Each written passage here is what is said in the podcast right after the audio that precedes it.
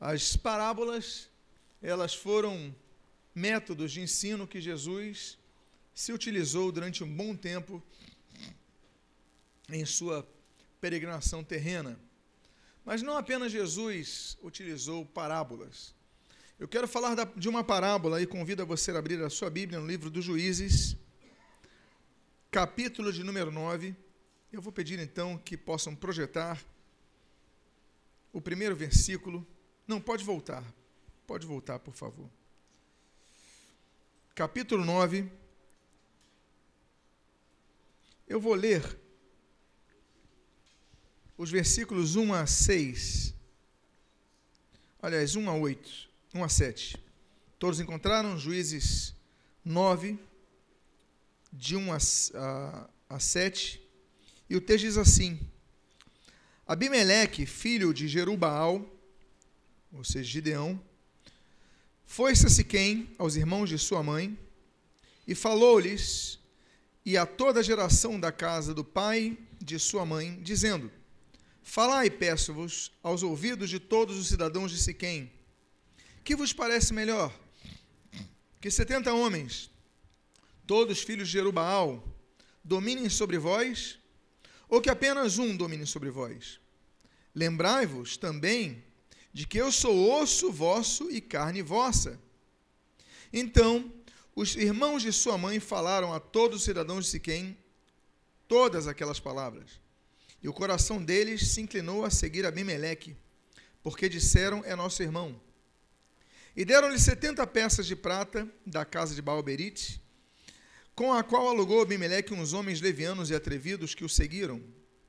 Foi à casa de seu pai, a Ofra, e matou seus irmãos, os filhos de Jerubaal, setenta homens, sobre uma pedra.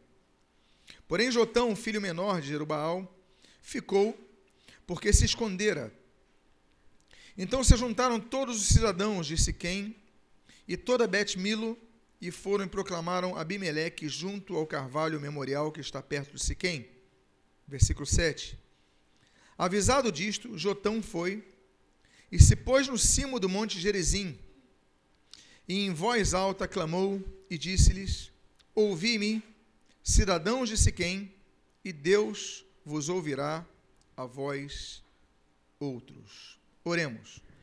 Pai amado, Deus bendito, lemos a tua santa e preciosa palavra Pedimos, Deus, que fales ao nosso coração nesta manhã e o que nós pedimos o fazemos agradecidos em nome de Jesus. Amém e amém. Jerubaal é um dos nomes de Gideão e nós conhecemos a história de Gideão. Gideão é um herói, Gideão é um homem, nós conhecemos a prova de Gideão, nós conhecemos a postura de Gideão. Deus levanta Gideão para libertar Israel. Mas apesar de Gideão ser um grande herói, um grande militar, um grande homem, ao que parece ele era uma pessoa que tinha uma vida um pouco desregrada, a ponto dele ter 70 filhos. Eu não sei o que é ter 70 filhos e talvez ninguém aqui saiba o que é ter 70 filhos. Mas o fato lógico é que quando um rei, e ali ele era uma espécie de juiz de Israel, uma espécie de rei, como os judeus chamam de Meller. Quando ele tem 70 filhos, a disputa para governar é maior do que quando se ele tivesse apenas um filho, dois filhos. Então, é muito comum que nessas dinastias haja disputas, inclusive entre os filhos de cada mãe. As mães disputam para que o seu filho assuma.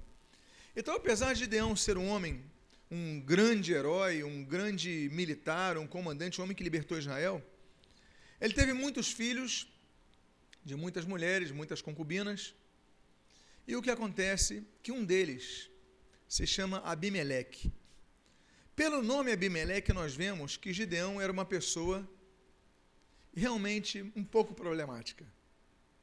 Porque Abimeleque é o nome que ele dá para o filho dele, é o nome que na verdade, é uma propaganda política do pai. Porque Abi é meu pai, Ab é pai, Abi, meu pai, Meler, rei, meu pai é rei. Ele colocou o nome do filho de meu pai é rei. Eu fico imaginando essa criança ela vai crescendo sem uma personalidade, porque todo mundo chama meu pai é rei, meu pai é rei, estão sempre apontando para o pai. E esse homem cresce e Gideão morre. Quando Gideão morre, a questão é: quem dos 70 filhos vai governar? Abimeleque, que é esse, o meu pai é rei, ele pega e ele é casado, ele é filho, aliás, de uma mulher cananeia. E ele é o único dos 70 filhos que tem sangue cananeu. Um dos casos de Gideão foi com uma cananeia. Então ele se reúne em Siquém, na cidade de Siquém. Ele fala, como vocês leram o texto, versículo 2: Olha, quem é melhor para governar sobre vocês? 71. É muito melhor ter um governando do que 70 governando, senão vai ser, vai ter muito problema. Agora, dos 70 para governar, quem é melhor senão eu? Porque afinal de contas, eu sou único, ele diz aqui no texto, eu sou carne da sua carne e sangue do seu sangue. Eu sou o único verdadeiramente cananeu aqui. Os outros não são cananeus como eu, mas eu sou o único cananeu. E a Bíblia diz então que os cananeus, eles acham, não, realmente ele tem razão. Precisamos apenas de um para governar. Gideão morreu. E apenas ele é cananeu de verdade, porque a mãe dele é cananeia. Então, ótimo, vamos governar, governe sobre nós. Então, quando ele ganha força política, diz a Bíblia que ele junta alguns homens e vai ao encontro de seus 70 irmãos. Afinal de contas, Gideão, ao que parece, tinha um condomínio só para a família. E ali, ao chegar ali, mata os seus irmãos. Tudo pelo poder. Ele não quis nem deixar os irmãos vivos, com medo de que tirassem aquilo que era dele, que ele conseguiu. A Bíblia diz que eles matam 70, mas tem um problema. O caçula se esconde. O problema de Gideão, de Gideão, o problema é que o caçula se escondeu. E o caçula se chamava Jotão, esse nome que você está lendo na tela.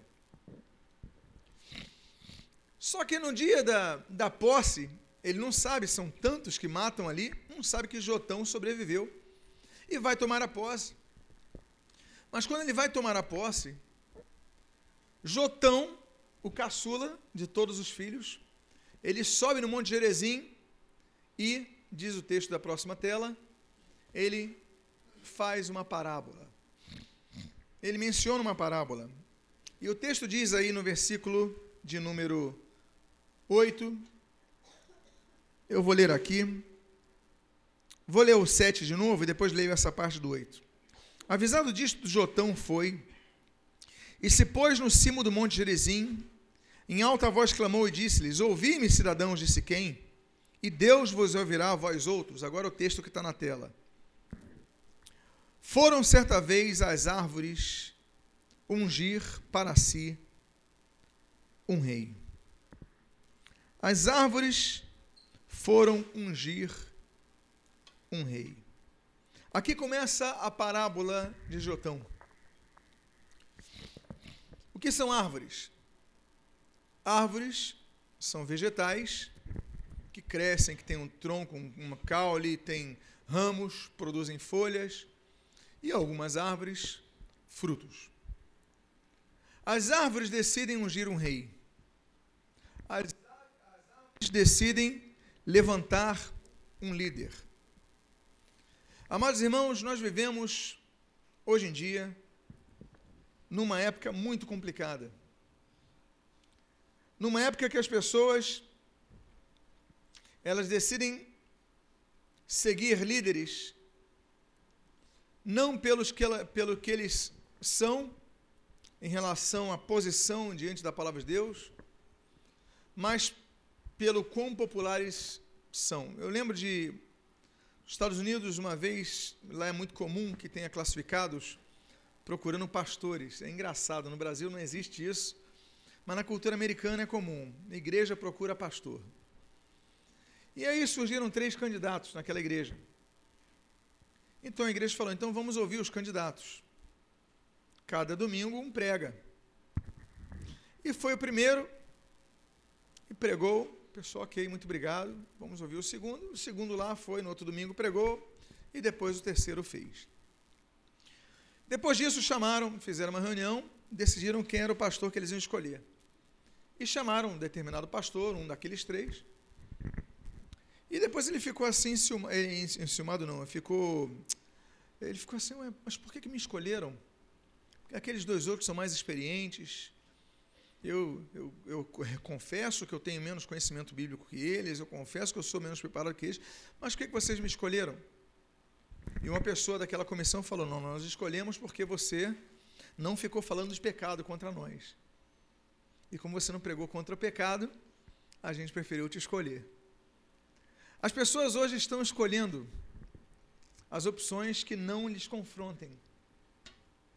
Nós evitamos os confrontos. Só que o que é a Bíblia? A Bíblia é um livro de confronto. É um livro de luz contra trevas. É um livro que nos exige santificação, postura contra o pecado. E se nós começarmos a só escolher textos que falam a favor do que nós queremos ouvir, nós estamos caminhando contra a palavra de Deus.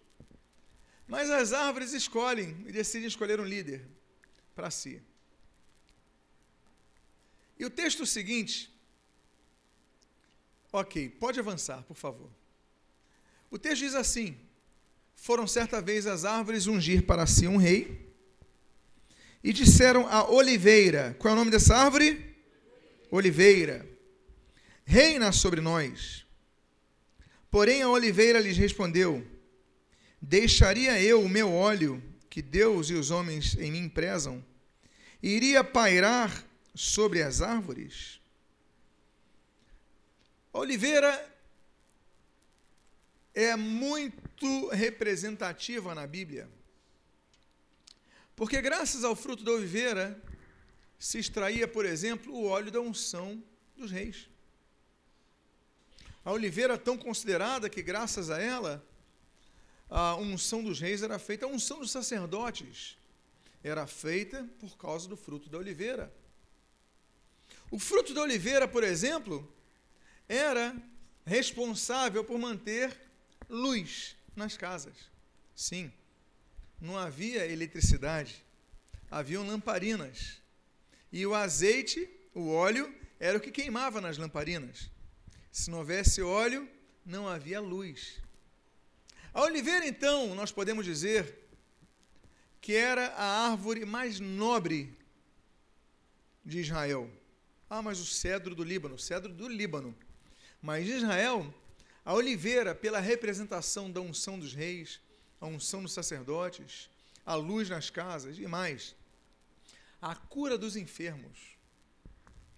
Quando alguém estava enfermo, o mercúrio cromo daquela época, o mertiolate daquela época, você limpava com água e colocava o quê? Azeite. Azeite tem suas funções medicinais também.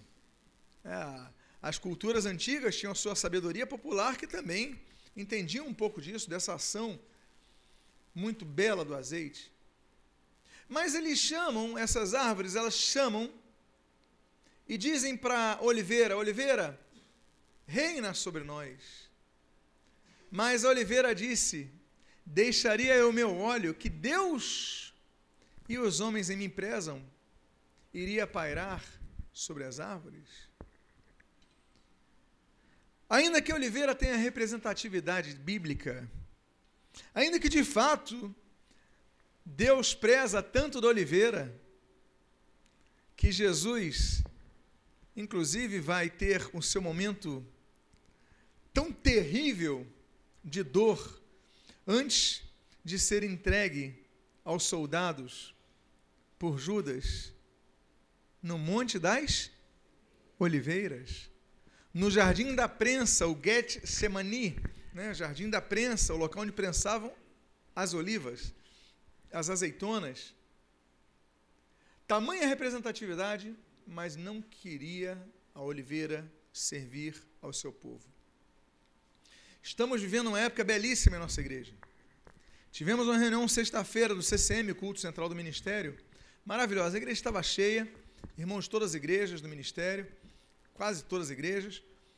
E ali nós tivemos um momento muito precioso, passamos a visão do discipulado, a visão do pastoreio um a um, a visão ninguém vai ficar solto, todos vão ser cuidados por alguém. Olha que coisa belíssima. Mas alguns não vão querer se envolver. Nós temos dois tipos de igreja que nós podemos nos tornar. Podemos ser uma igreja auditório ou podemos ser uma igreja frutífera. A igreja auditório é aquela igreja que você vem, você ouve, você é alimentado e vai embora e segue a sua vida. É a sua opção. Mas você pode ser uma pessoa inconformada com isso. Você pode se tornar uma pessoa que diz: Não, não quero apenas receber, eu quero dar. Eu não quero apenas receber, mas eu quero também abençoar vidas. Eu não quero apenas abençoar a coletividade, mas quero abençoar alguém individualmente quero aconselhar alguém, quero ajudar alguém. Mas nem todos estão dispostos. Um dos problemas da igreja é que nós, a igreja composta por seres humanos, e nós, seres humanos, temos a tendência a nos acomodarmos. Temos a tendência a nos acomodarmos pelo que nós fazemos e até mesmo nos acomodarmos pelo, nós, pelo que nós fazemos de bom. Afinal de contas, eu já estou dando de alguma forma fruto, eu estou dando. A minha oliva serve de alimento, a minha oliva serve de luz, a minha oliva serve de aquecimento, a minha oliva serve de cura para os enfermos, a minha azeitona, ela promove a unção. Eu já estou fazendo meu papel como músico aqui, eu já toco, eu já estou fazendo meu papel como introdutor, eu já estou ali na introdução, eu já dou meu dízimo e minha oferta, eu já eu já faço a minha parte. Eu não preciso fazer mais. E é exatamente o que Oliveira diz nessa parábola de Jotão. A Oliveira é convidada a servir mais do que tem servido aos seus irmãos. Mas ela diz: não preciso disso. O texto seguinte, então, no versículo número 10, nós lemos: Então disseram as árvores a figueira. Qual é a segunda árvore? Qual é a primeira árvore? E a segunda? Disseram então as árvores à figueira: Vem tu e reina sobre nós. Porém, a figueira lhes respondeu: Deixaria eu a minha doçura, o meu bom fruto, iria pairar sobre as árvores? A figueira também tem uma alta significação em relação ao cristianismo. A figueira representa Israel. E a figueira também representa, a figueira a primeira árvore mencionada na Bíblia. As folhas da figueira, elas cobrem a nudez de Adão. A figueira, ela é bem considerada no judaísmo, no islamismo, no budismo, até entre as religiões astecas e maias. No judaísmo, a religião judaica, ela diz que são na Terra Prometida tem sete árvores sagradas e a figueira é a principal.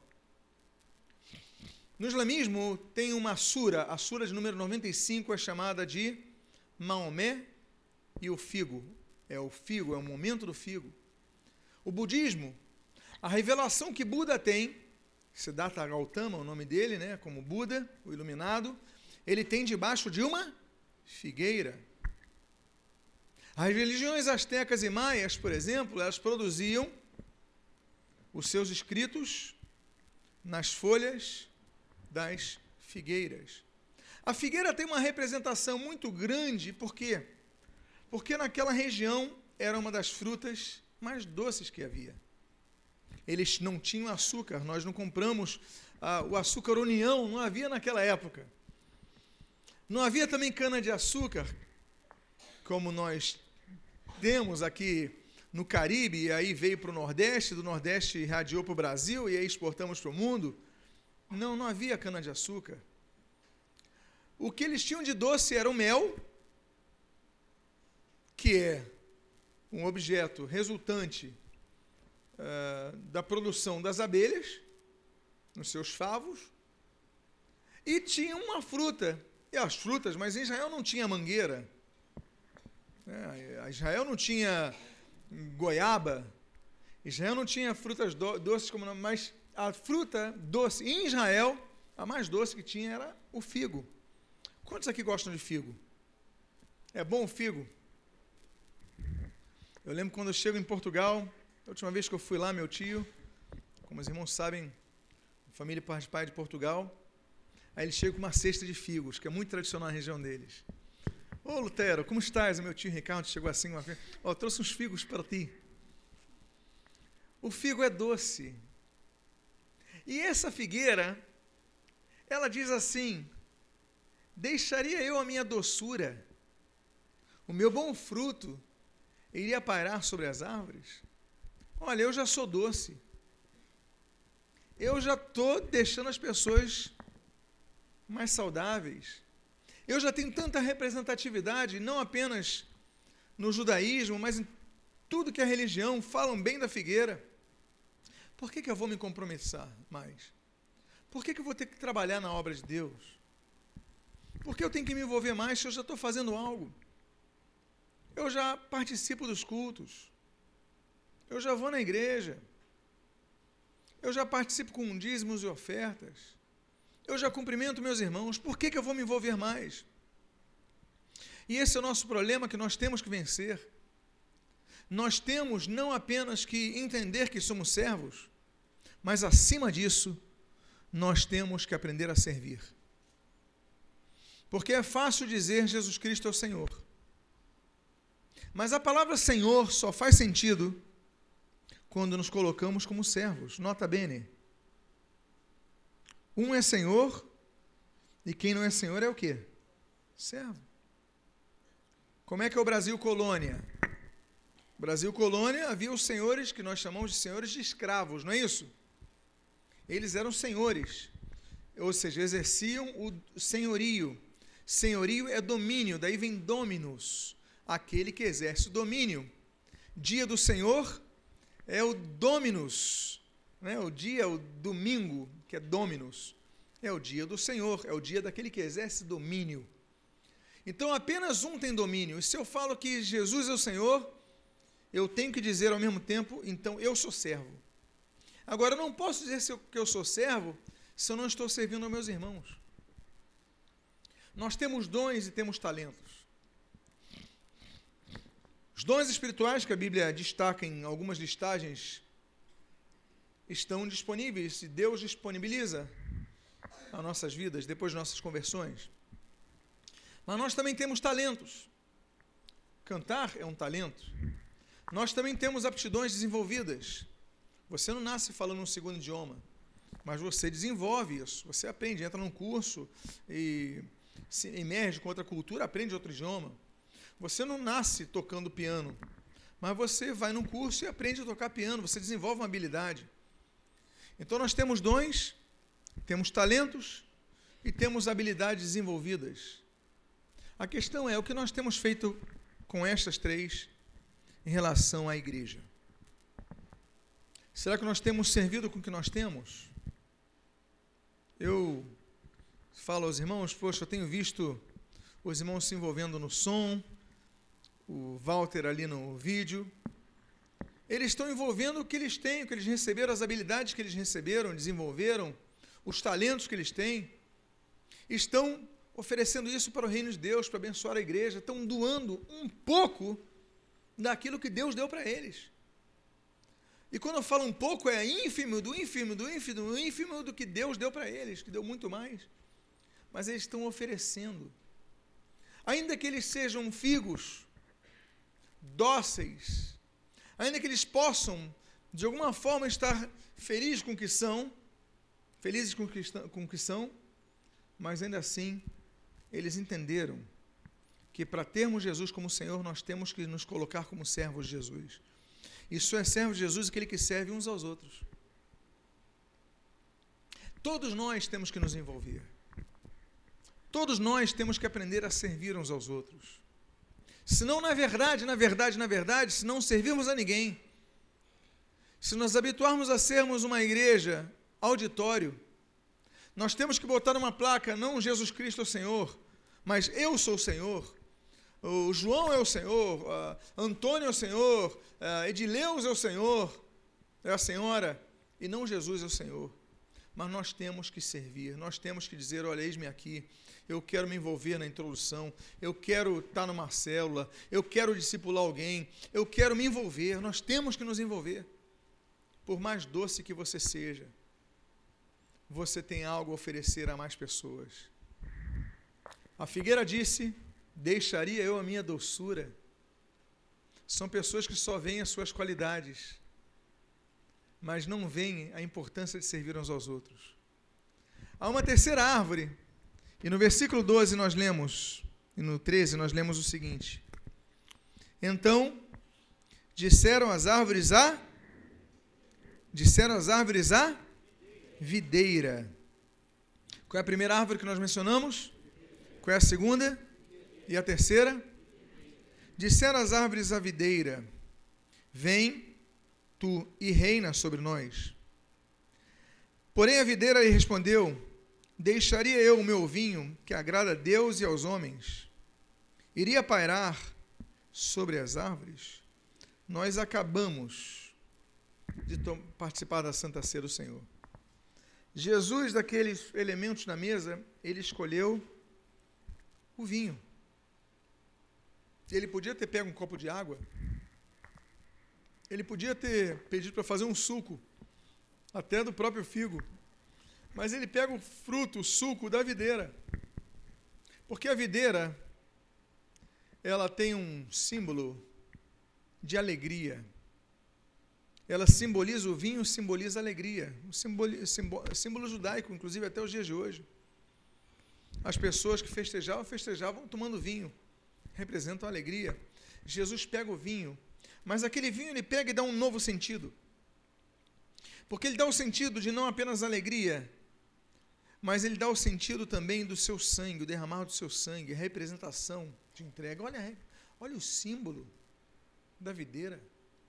Jesus mesmo disse em João capítulo 15 que ele era a videira e nós éramos os. O ramo que não desse frutos deveria ser cortado, nós devemos produzir frutos. Ele se coloca como a videira Deus é o Senhor da videira. O símbolo da videira talvez seja um dos símbolos mais é, é, aplicáveis ao cristianismo, a Santa Ceia, o Senhor Jesus. E a videira diz assim: Deixaria o meu vinho que agrada a Deus e aos homens, para reinar sobre vocês. Eu sou cristão, por que, que eu vou servir a vocês? Nós levantamos diáconos algum tempo atrás. Muitos vieram fazer curso. Quantos estão servindo? Nem metade do que nós levantamos diáconos a gente vê servindo. Por quê? Tem o título, mas o que, que adianta o título se não estão servindo? As pessoas só querem o título. As pessoas querem ser pastores, mas não querem produzir frutos, trabalhar. Para quê? De que, que adianta um título? De que adianta ser uma videira se você não produz frutos que abençoem vidas? A videira, ela fala: para que, que eu vou ter mais trabalho? Eu já alcancei meu posto, eu já virei diácono, eu já virei é, isso, aquilo. Meus amados, nós temos que olhar que não somos chamados para ter títulos, somos chamados para ter frutos. Somos chamados para servir uns aos outros. Nós vamos entrar numa fase tão preciosa, estamos aqui nessa transição. Vamos voltar com as células, vamos começar com o discipulado a um. Olha como eu estou feliz e como eu estou animado. E o que mais me deixa feliz em tudo isso é ver que um vai discipular outro, que vai discipular outro, e todo mundo vai ter. Eu estava conversando ontem na célula dos jovens. Tivemos ali uma reunião muito boa, muito agradável, 20 jovens naquela célula. E estava conversando com ele que um dos, uma das bênçãos de você discipular uma pessoa é que você se torna um cristão melhor. E eu vou dar um exemplo. Digamos que o Carlos discipule o Samuel. Aqui é só a título de exemplo. Carlos hoje ele vem no culto, ele tem professor de matemática, tem seus afazeres, as suas dinâmicas e tal, e vem o culto, ouve o culto, tem tocado aqui, abençoado nossas vidas. Mas a sua rotina de dia a dia é intensa. Ele dá aula, além de dar aula em colégio, dá aula particular, enfim. A rotina é intensa e, e nós todos temos uma rotina que nos absorve. Mas digamos que ele comece a discipular o Samuel. Aí o Samuel, toda semana ele vai ligar, ou vai se encontrar, vai tomar um cafezinho com o Samuel, não sei o que vai fazer, mas ele vai chegar assim, falar, Samuel, como é que está a tua vida espiritual? Samuel, não, estou precisando disso, uma força nisso, estou com uma dificuldade, então vamos orar. Pronto, já colocamos o Carlos para orar mais. Segundo lugar, numa das reuniões, o, o Samuel fala, poxa, eu tenho uma dúvida a respeito de um assunto. Qual assunto? Aborto. É, e, é, eu queria tirar dúvidas sobre isso. Aí o Carlos vai falar o seguinte: olha, então eu vou fazer o seguinte, Samuel. Eu vou estudar e na semana que vem a gente se reúne eu, eu te falo sobre aborto. Ok. O que, que ele vai fazer com o Carlos? Vai fazer com que o Carlos leia mais a Bíblia essa semana. Uma das seis perguntas que vão ser feitas nos discipulados semanais é: como está a sua leitura bíblica? O Carlos vai perguntar toda semana para o Samuel como está a sua leitura bíblica, porque o bom discipulador ele faz com que o seu discípulo leia mais a Bíblia. Aí o, o Samuel, poxa, não tem lido muito, não tem tido tempo. Coitado do Samuel, viu? Mas não é assim não. Samuel não é assim não, tá, gente? Só um exemplo que eu peguei assim de primeira. Aí eu não tenho lido muito. Aí o Carlos vai falar o seguinte: então vamos fazer o seguinte: vamos ler João juntos. Vamos. Então tá bom, a gente vai ler o seguinte. Essa semana você lê 10 capítulos de João também e na semana que vem a gente comenta. Ok. O que, que vai acontecer com Carlos? Ele vai ler mais a Bíblia ele vai estudar mais a Bíblia, ele vai orar mais. Tudo por quê? Porque o Carlos está servindo alguém. Porque o Carlos está se disponibilizando em ajudar alguém. E o Carlos é quem mais está sendo ajudado. É por isso que é melhor dar do que receber. Porque na verdade, na verdade, quando nós damos é quando nós mais recebemos. E o Carlos vai ficar mais forte quando discipular alguém. E naturalmente o Samuel vai ficar mais forte por estar sendo discipulado por alguém. A videira, ela tem que entender que não nasceu apenas para produzir um fruto para alegrar alguém, ele pode produzir muitos frutos. Porque eu acho incoerente uma videira inteira produzir apenas um, uma uva. Primeiro que não acontece isso, acontece no mínimo um cacho. Mas eu também acho incoerente uma videira inteira produzir apenas um cacho e ficar satisfeita. Não, ela tem que produzir cachos e cachos e cachos, e você tira um, vai nascer outro, e a todo momento temos que estar produzindo. E eu encerro com o último dos textos. A quarta árvore. E o versículo 14 e o 15 assim nos registram.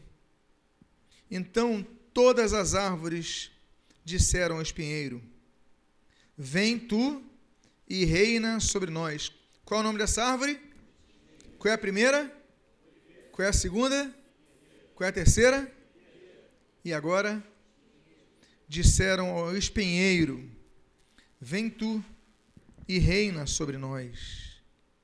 Respondeu o espinheiro às árvores: Se deveras me ungis reis sobre vós, vinde refugiai-vos debaixo de minha sombra. Mas, se não, saia do espinheiro fogo que consuma os cedros do Líbano. Eu pergunto a vocês: a oliveira produz fruto? Sim ou não? A figueira produz fruto? Sim ou não?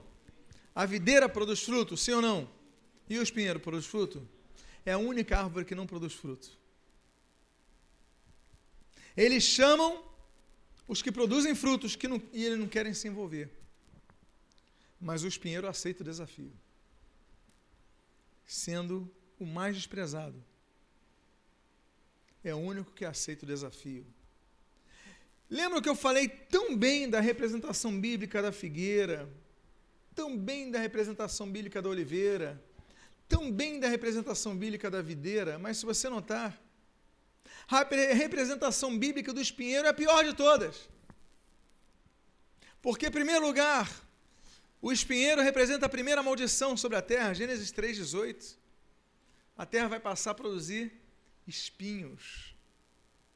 é símbolo de maldição. É uma árvore estéril, não produz frutos. Representa dor. E se você se lembrar muito bem o que causa dor no Senhor Jesus naquela cruz do Calvário e humilhação, é quando cravam na cabeça dele uma coroa de. Não tinha símbolo pior de árvore do que o espinheiro. E o mais interessante, ele diz ali: Vinde e refugiai-vos debaixo de minha sombra. Só que o espinheiro não tem folha. Então a sombra do espinheiro é uma sombra muito rala, porque o sol passa, o calor passa. É diferente da figueira, que tem uma folha grossa, é diferente das demais árvores que você se protege do sol, não, o espinheiro passa. Mas ela fala: Vinde se refugiem debaixo da minha sombra. Por quê? Quando nós negamos servir ao Senhor com o que Deus nos dá, Deus não deixa de ser servido por ninguém. E Ele chama as coisas loucas desse mundo. Nós vivemos uma época que temos tanto fogo amigo na internet, não é verdade? Pessoas que se dizem cristãs, apoiando de tudo. De casamento gay, a não congregar-se na igreja, a não ofertar, a não dizimar, a não se envolver na obra de Deus. Se dizem cristãs. São as oliveiras, são as videiras, são as figueiras que acham que são doces, acham que são bons, acham que são maravilhosos, mas não têm o espírito de servos. Aí o que Deus faz? Deus chama as coisas rudes desse mundo, as coisas loucas. Deus chama a mim, Deus chama você. Deus chama pregadores que estão na televisão que não sabem nem conjugar um verbo direito, mal sabem ler e escrever, mas estão pregando evangelho estão salvando vidas, enquanto os doutores, os sábios desse mundo, estão apenas criticando, eles estão salvando vidas. Por quê? Porque, como as oliveiras, as videiras as figueiras não aceitam, Deus chama os espinheiros. Claro, não estou falando dos escândalos que eles promovem, tem uns absurdos, não estou, não estão além da crítica, não, não é isso. Mas o que eu estou falando é que, quando nós nos acomodamos Deus não deixa de fazer a sua obra e vai levantar espinheiros para fazer a sua obra.